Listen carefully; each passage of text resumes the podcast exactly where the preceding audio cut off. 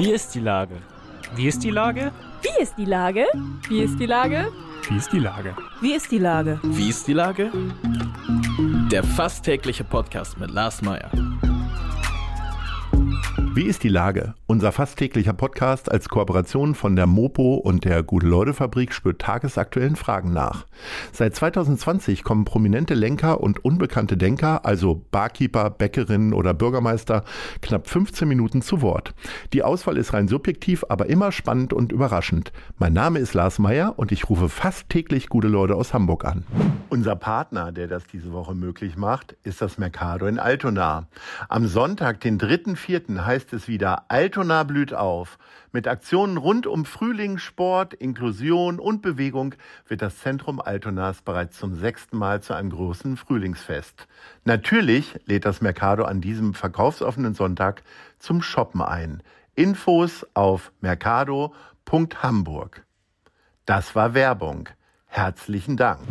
Heute befrage ich Verena Schnaus von den Good Games Studios. Ahoi, Verena. Hallo Lars, schön dich zu hören. Liebe Verena, wenn alle zu Hause sitzen, wie in den letzten zwei Jahren, kann dir das doch ganz recht sein, oder? Weil dann einfach alle spielen. Seid ihr Corona-Gewinner? Ja, also tatsächlich ist es so, ähm, dass äh, wir schon sagen können, dass wir insbesondere in der ähm, Anfangsphase der Pandemie, also als wir den ersten Lockdown hatten vor zwei Jahren, da im März, April, Mai, äh, dass wir dort spüren konnten, dass sehr viele Leute sich sehr viel öfter als sonst zu Hause, zu Hause aufgehalten haben und auch äh, zum Teil ja wirklich sehr viel mehr Freizeit hatten, weil sie eben nicht ähm, sich mit anderen Tätigkeiten wie Freunde treffen etc. beschäftigen konnten.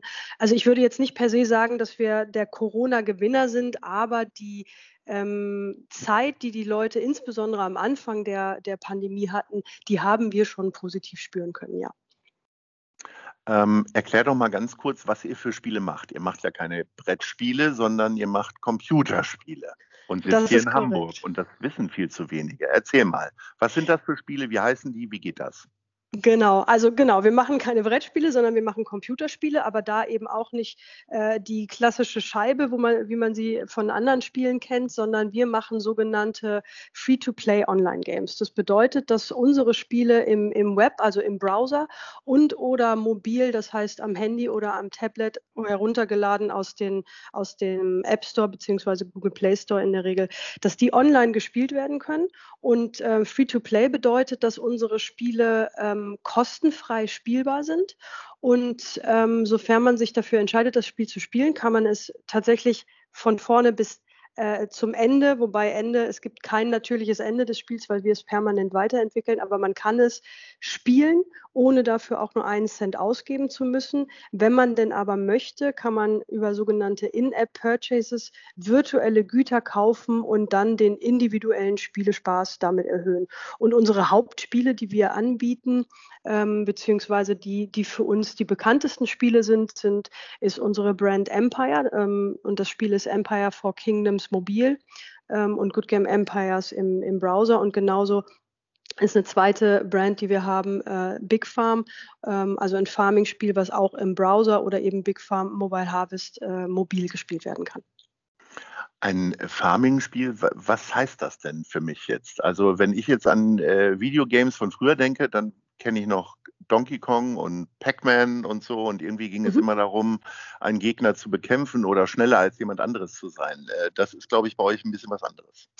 Es kommt immer aufs, aufs Spiel an, was es ist. Aber in dem Farming-Spiel zum Beispiel geht es äh, eben nicht um Kämpfen, sondern es geht darum, beispielsweise seine Farm aufzubauen, sein Feld zu bestellen, sich äh, ähm, äh, eine Farm entsprechend auch, also inklusive beispielsweise Deko-Elementen, sich eine Farm dort aufzubauen, ähm, Tiere äh, anzuschaffen, Saat auszubauen auszu, auszubringen und Saat eben auch Saatgüter wieder einzufahren. Also äh, äh, wirklich ein, ein Farming-Spiel, wo man dann auch Nachbarschaften aufbaut und so weiter. Also das ist in dem Spiel ähm, äh, die Hauptattraktion. Und dann haben wir das Empire-Spiel, das ist so ein, äh, äh ein sogenanntes Strategiespiel, was in einer mittelalterlichen Ritterwelt spielt. Und ähm, spielt man das gegen andere Gegner, die in irgendeinem anderen Wohnzimmer dann sitzen, oder ist man da komplett autark? Man ist komplett autark. Ähm, es ist aber so, dass äh, in unseren Spielen ähm, auch das Socializing eine Rolle spielt. Das heißt, die Spieler sind über, ähm, über äh, Chats beispielsweise in den Spielen miteinander vernetzt und können gerade bei dem Strategiespiel Empire können beziehungsweise sollen und wollen auch Allianzen gründen. Das heißt, die tun sich zusammen. Es ist äh, schon so, dass sie insofern dann gleichzeitig miteinander spielen, aber es ist jetzt nicht die klassische, sozusagen die klassische LAN-Party unbedingt, die, die die, äh, die man so aus der Vergangenheit kennt, die dahinter liegt. Aber es ist eine gemeinsame Interaktion damit verbunden, das ja. Ähm, und am Ende ist es aber tatsächlich ja so, dass ihr, äh, wenn man das Spiel gratis spielen kann, verdient ihr ja kein Geld. Am Ende verdient ihr Geld mhm. dadurch, dass ihr dort Werbung platziert und die Güter verkauft werden. Also wenn ihr, wenn, wenn, ihr, wenn, wenn man sich ein Mutterschaf kaufen will, dann muss man dafür Geld hinlegen oder so. Genau, also es ist, ähm, man kann sich die Dinge auch erspielen, aber man kann sie eben auch, äh, auch erkaufen. Und genau, es ist richtig, dass wir auch ähm, über Werbung einen sehr geringen Teil vergleichsweise unseres Umsatzes machen. Im Wesentlichen äh, machen wir unseren Umsatz damit, dass wir eben die virtuellen Güter zum Kauf anbieten. Also beispielsweise kann man sich im, im, äh, äh im äh, Ritterspiel ein, ein Schwert erspielen. Man kann sich aber auch ein Schwert oder ein besseres Schwert kaufen. Äh, im, im Farming-Spiel kann man äh, jetzt mal beispielhaft gesagt, könnte man sein Feld mit der virtuellen Hand bestellen. Man kann sich aber sicherlich auch einen Mähdrescher ähm, zur Hilfe nehmen. Und insofern bieten wir den Spielern an, den individuellen Spielespaß zu erhöhen ähm, und bieten ihnen virtuelle Güter zum Kauf an. Und das ist das, womit wir unseren Umsatz machen. Im Grunde verdient ihr Geld mit der Ungeduld der Leute. Dann wäre ich, glaube ich, ein willfähriges Opfer, weil ich äh, einfach wahnsinnig ungeduld, ungeduldig bin. Also ja, zum Teil ist es tatsächlich so, dass es, dass der Zeitfaktor definitiv eine Rolle spielt. Ähm, aber wir haben, wie gesagt, auch gerade in dem Farming-Spiel beispielsweise Deko-Elemente. Also es spielt nicht nur Zeit eine Rolle, sondern eben auch der Aufbau dieser virtuellen, individuellen virtuellen Welt, so wie man sie eben gestalten möchte. Und auch da bieten wir Möglichkeiten und da sind den Ideen tatsächlich auch gar keine Grenzen gesetzt. Ähm, wie viele Leute arbeiten für euch? Bei uns arbeiten derzeit äh, 270 Mitarbeiter ähm, bei uns am Standort in Hamburg. Das ist ja Wahnsinn. Wie viele Männer sind das? Ich weiß es nicht genau, aber auf jeden Fall größer 50 Prozent.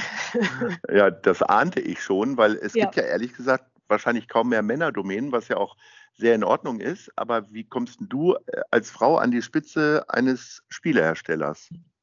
Also es ist schon so, dass äh, ähm, die, die sogenannten MINT-Berufe und dazu gehört ja eben auch der klassische Developer oder der Spieleentwickler, der eben auch bei uns natürlich angestellt ist, dass die eher, eher männlich immer noch äh, in der Vergangenheit besetzt waren und insofern unsere Mitarbeiterschaft da auch ähm, in der Richtung überwiegend männlich ist.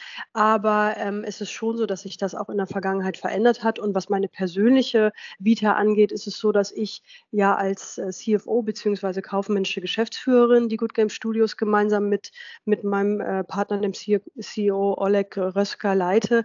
Und ich persönlich dann gar nicht eben aus dem, aus dem klassischen technischen äh, Teil komme, sondern äh, BWL studiert habe und darüber meinen Weg gefunden habe, bei Good Games reinzukommen. Und als wir damals, ich habe vor acht Jahren ähm, bei Good Game Studios angefangen und als es da, damals äh, noch ein Start-up war und es darum ging, eben den Finanzbereich äh, weiter auszubauen, sich da strategischer und eben auch professioneller aufzustellen, da bin ich eben ins Spiel gekommen.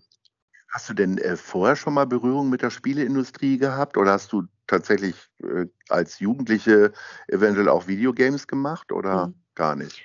Tatsächlich, tatsächlich gar nicht. Also weder noch. Das eine ist, ich bin selber äh, kein, kein Spieler, also auch kein Spielertyp sozusagen, der, der selbst Konsument der eigenen Produkte ist. Ich muss gestehen, ich habe bei Tetris äh, äh aufgehört. Ich habe es irgendwann mal versucht, nochmal über äh, ähm, über Nintendo äh, meinen Angang dazu zu finden, aber war eine derjenigen, die es nie so richtig beherrscht hat und habe dann schnell die Freude daran verloren. Nee, insofern bin ich selbst ähm, ähm, gar kein Spieler und äh, konsumiere unsere Spiele nicht und habe auch vorher mit der Industrie selber keine Berührungspunkte gehabt und habe früher auch immer gesagt, ähm, äh, ob ich jetzt Umsatz aus Schrauben bilanziere oder dann eben Umsatz aus dem Verkauf virtueller Güter, ist ja tatsächlich egal. Habe aber festgestellt, dass ähm, das, was dahinter steht, nämlich die Unternehmenskultur, die wir haben, dass wir ein relativ junges Unternehmen sind, dass wir ein sehr dynamisches Umfeld haben, in dem wir uns bewegen, dass das eigentlich das ist, was, was äh, am Ende den Alltag ja bestimmt und den Alltag ausmacht. Und da muss ich sagen, dass ich da sehr froh bin, dass ich äh, damals die Entscheidung getroffen habe, aus dieser ganz klassischen Industrie rauszugehen und dann doch eben die Bilanzierung von virtuellen Gütern vorzuziehen.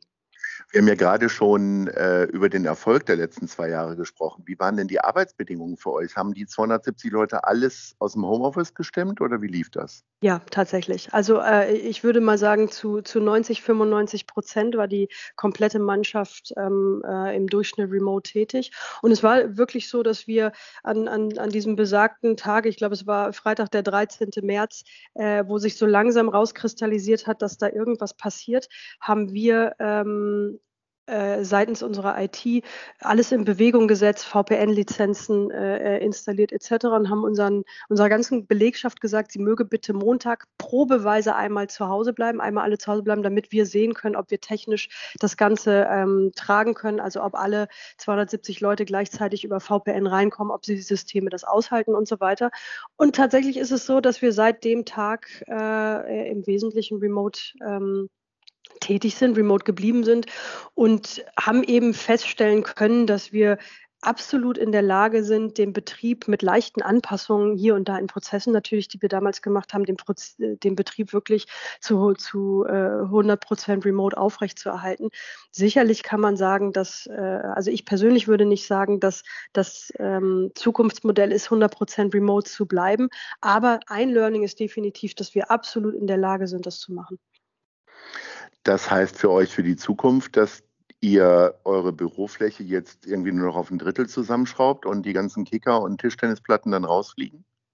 Nein, das ist nicht so. Also äh, es ist tatsächlich so, wir haben die Tischtennisplatte, wir haben den, den Kickertisch, wir haben die äh, Playstation bei uns ähm, und das soll alles auch so bleiben. Wir haben auch bisher noch überhaupt ähm, nicht die Initiative ergriffen, uns zu verkleinern, ganz bewusst nicht, weil wir erstmal wieder in einen normalen Betrieb ähm, zurückgehen möchten der ähm, äh, bedeutet, dass wir eben äh, auch in Zukunft natürlich einen hohen Anteil Remote-Tätigkeit haben werden und gleichzeitig aber eben auch äh, die Leute wieder bei uns tätig sein werden. Das heißt, Flächen haben wir noch nicht zurückgenommen, ähm, sondern gucken uns jetzt erstmal an, wie es sein soll. Aber ich denke schon, dass das Zukunftsmodell ist, dass man nicht zwangsläufig für jeden einzelnen Mitarbeiter einen kompletten Arbeitsplatz tatsächlich zur Verfügung stellen muss.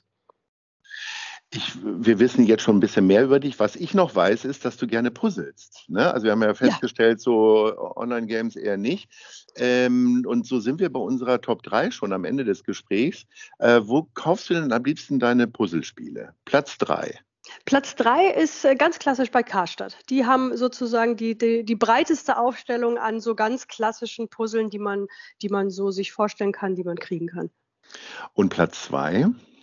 Platz zwei ähm, ist äh, dann eher so in dieser ähm, Richtung, Richtung Buchhandlung, also gerne bei Thalia, bei einzelnen Filialen von Thalia und anderen. Äh, Heinemann zum Beispiel ist ja auch eine, eine schöne Buchhaltung, mhm. Buchhandlung in Hamburg. Und bei den Buchhandlungen ist es so, da kriegt man eben gerne regionale Puzzle. Also dann kriegt oh ja, man schöne Hamburg-Puzzle. Genau, das, das Hamburger Hafen oder zum Beispiel auch eine, eine, eine Landkarte von Hamburg und da kriegt man dann sehr schöne regionale Puzzle.